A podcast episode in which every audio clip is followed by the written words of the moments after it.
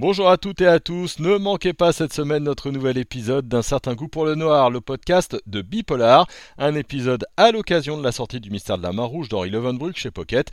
Avec ce roman, vous allez plonger dans les tourments de la Révolution française avec un journaliste enquêteur, Gabriel Joly, qui se lance sur les traces d'un tueur. La traque va l'emmener en Corse, une terre marquée par tous les événements en cours. La série brille vraiment hein, par ses personnages, mais aussi par la richesse folle de cette période agitée. On en parle avec l'auteur ce jeudi dans un certain goût pour le noir.